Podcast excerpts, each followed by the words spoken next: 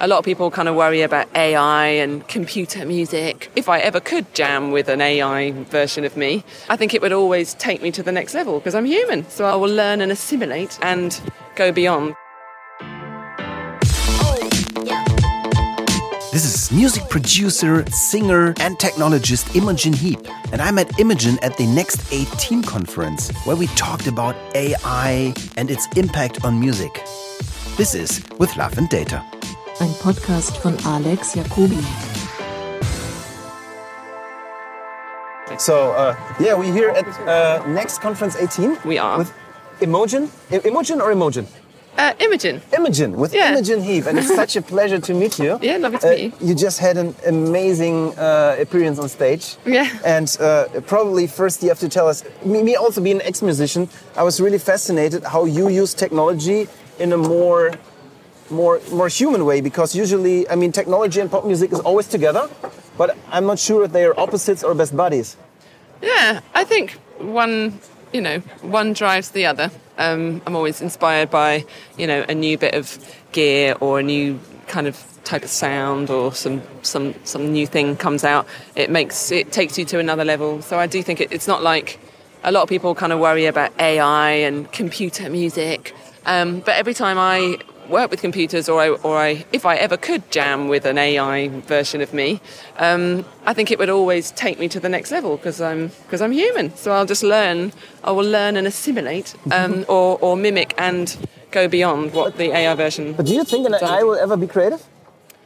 I think it. I honestly don't know. Um, nothing is impossible. Um, perhaps in many years to come. But then it's also this this thought of.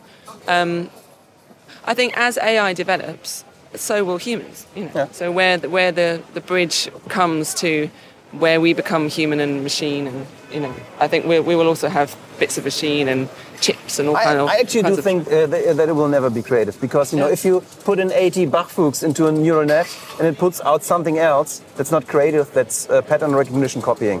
Yeah. But uh, making a real cool track is usually about combining absurd things together, Yeah. like like uh, having a party, getting drunk at night, hanging in out in the studio with a headache, and then having this strange idea from last night that translates into a song. Yeah. And how, this is nothing you can uh, tell an AI to do. But equally, it's, I mean, an AI robot might decide not to go out and get drunk um, for obvious reasons too.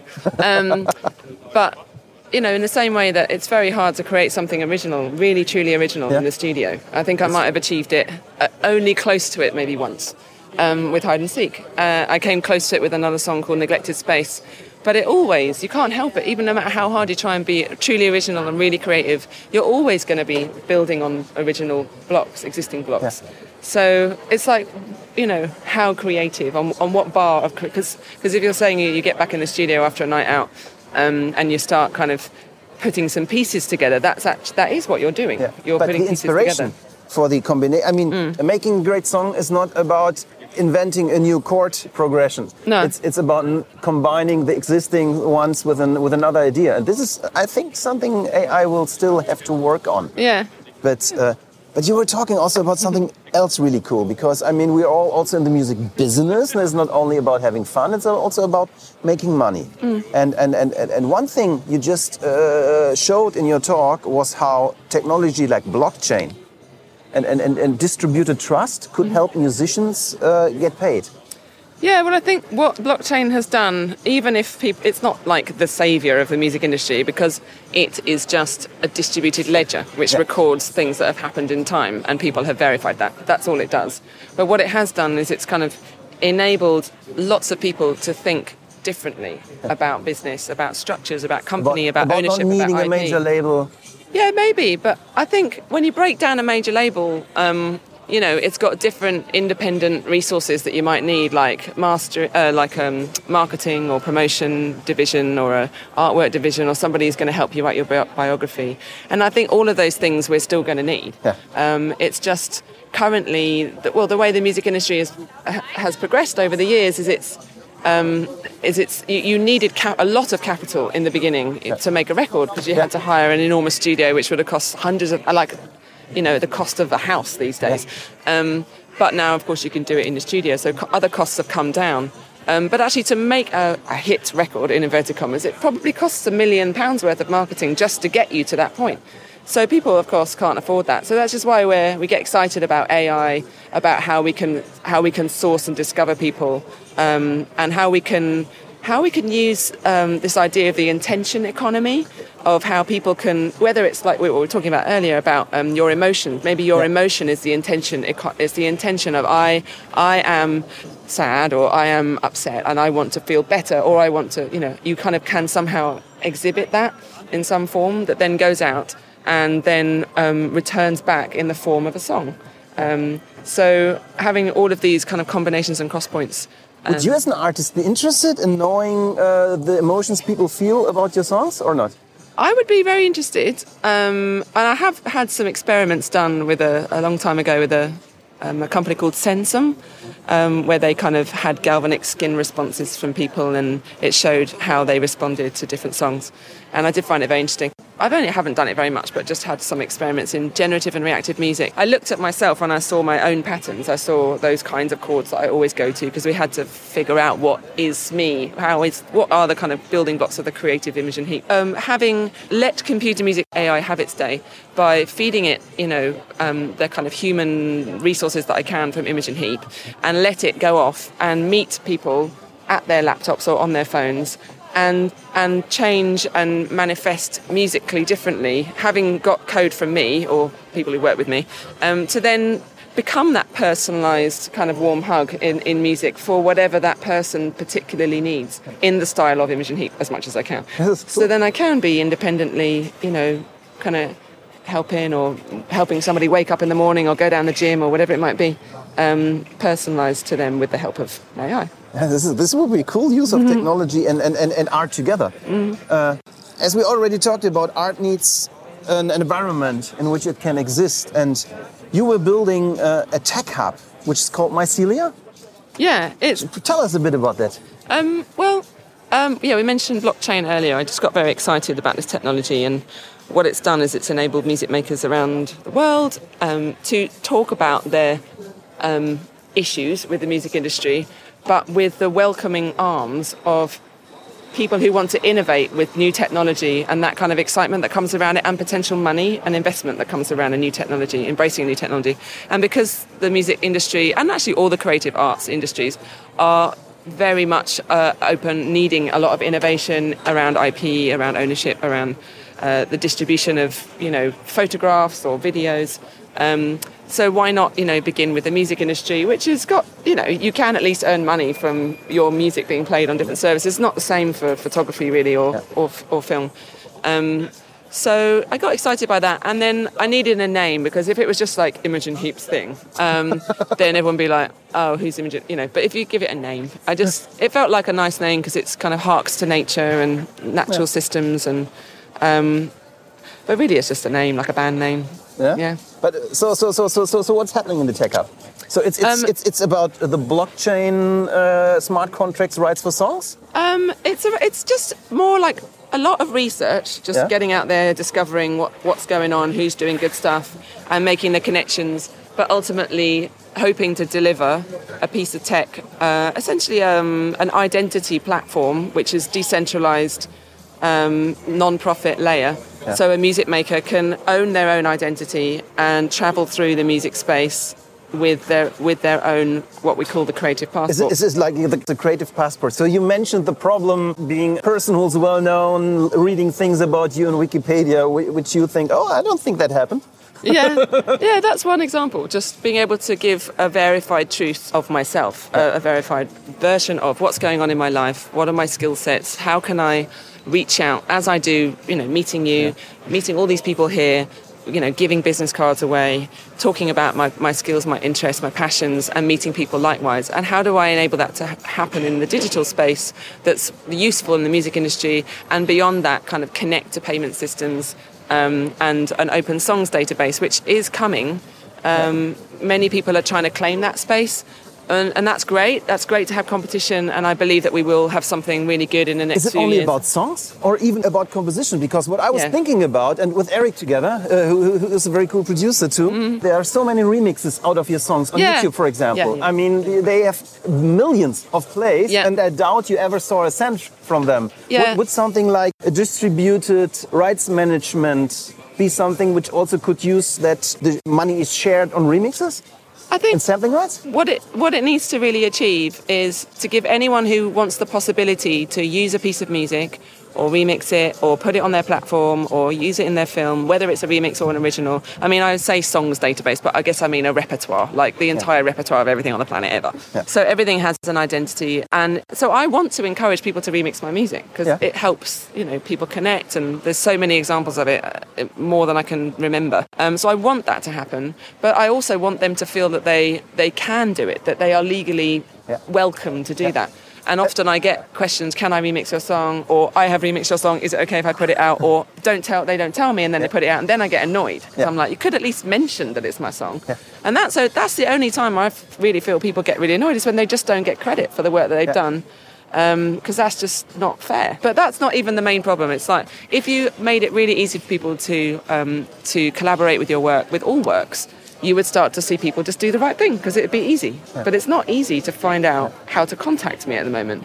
I mean, maybe it is, and maybe a lot of people sample my music because they generally know I'm okay with it. Um, but that's really helped me in my career. So how can we help, you know, everyone have those same um, possibilities by just making it easy for people? Okay, time for a little break. Our partner for this podcast is sonarbird.io. You write it sonar like the bing bing sonarbird.io. Sonarbird is the most easy way to record your flash briefing and publish it on Amazon Alexa, on Google Home, as a podcast, and on many different other services. And it's that easy. You just open your laptop, record your briefing, and hit publish. And if you think, like we do, that voice is the next internet, then take your chance to find your spot in this brand new medium. Go to sonarbird.io and start your flash briefing today.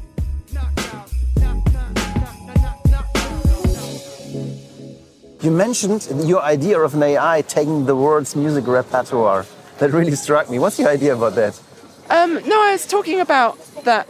Obviously, if you have like millions and millions and millions of bits of music out there, it's just going to make it harder and harder to find it. Um, so, if we can like intuitively tag our work, and we can perhaps even have people helping us tag our work, so that if you want to, like, you're you're talking about your um, about your app where it detects your emotions. It's more an, an, an API than Oh, an app. It's, it's, it's, it's, a, it's a very accessible technology Yeah. which is intended for to use in radio, Yeah. to be used in, in advertising. Okay. So, so, so my idea about that is uh, something like artificial emotional intelligence as Yeah. a tool for distributed empathy. Yeah, To, nice. to be to understand different audiences who are not in your world. Right. And it could also be used. I'm, I'm talking with a lot of people who produce radio content who say, okay, I would be so interested to match the personal preference of people on a, on a more personal way of understanding how they feel and mm. play them the right songs. Yeah. Or let's say economically, mm. play the right advertisement that mm. matches the mood of the song and not listen to a, to a nice ballad and then Yeah. have, do gonna buy now. Yeah, yeah. Commercials, For sure. Yeah, no, that's a great idea. Um, and that's just another example of how AI um, can help us sift through uh, in various different ways um, the music and discover it in, in new ways. Yeah. Because at the moment it's like you put it in a genre, which doesn't make any sense. Yeah. It's like electronic. It's just so random. It doesn't mean anything. And half the people don't even know, I don't even know what genres. I listen to music and I go, oh, I really like that. And someone says, oh, that's the blah, blah, blah genre that they made up last week. And I'm like, oh, I didn't know that. Um, but if we can make, you know, use a terminology that we understand, human emotion or, or actions or maybe running, Yeah. you know, kind of uh, adjectives, um, then we can, yeah, find music better. I, I'm just thinking this could be a tool that helps musicians get placements in, in campaigns, not based on, on their name or their manager, but based on the emotion their music Yeah. uh, music uh, uh, makes. Yeah, That absolutely. cool. Yeah, yeah, for sure.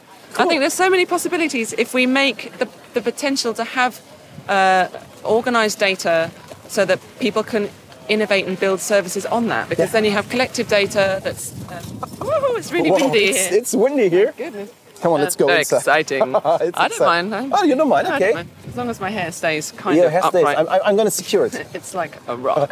no. Um, yeah, so I, I just think there are all these potentials, and you're developing some really cool stuff, and so are many other people. And I just want to make, I want to know about them. Yeah. I want to have, like, ideally, I would love. Woohoo! Oh my goodness me! Like a major storm. Maybe we should go inside. Okay, we are hardcore, but not that. Yes. Your fluffy is, is not doing very well.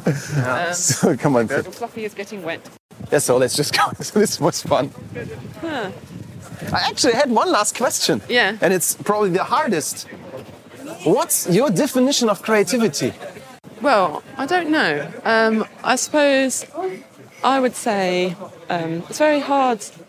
I- hmm. I think creativity is flow. I think it's getting into a space of kind of almost no time and space. And I think when you get into that space, you're being creative. If you're kind of like looking at the clock or you're seeing the clock tick or whatever, it, you know, you're just you're not focusing or you're not you're not able to not focus on anything else. Um, I don't know. It's, it's a hard one. I find when I'm at my most creative, it's also like lack of time does help. Lack of time does help. Lack of time does seem to help me, not to the extreme, but an example. Um, recently, well, it's actually quite a long time ago now, two, three years ago, um, I did the music for Harry Potter, and I was under extreme time constraints because I had to had to basically generate two and a half hours of, um, you know, fully produced music with large orchestrations and arrangements and all kinds of different tempos and And it probably Textures. relied on a huge team, right? yeah, with a huge team. No, no, it's just me. You wrote all the scores yourself and even the orchestrations?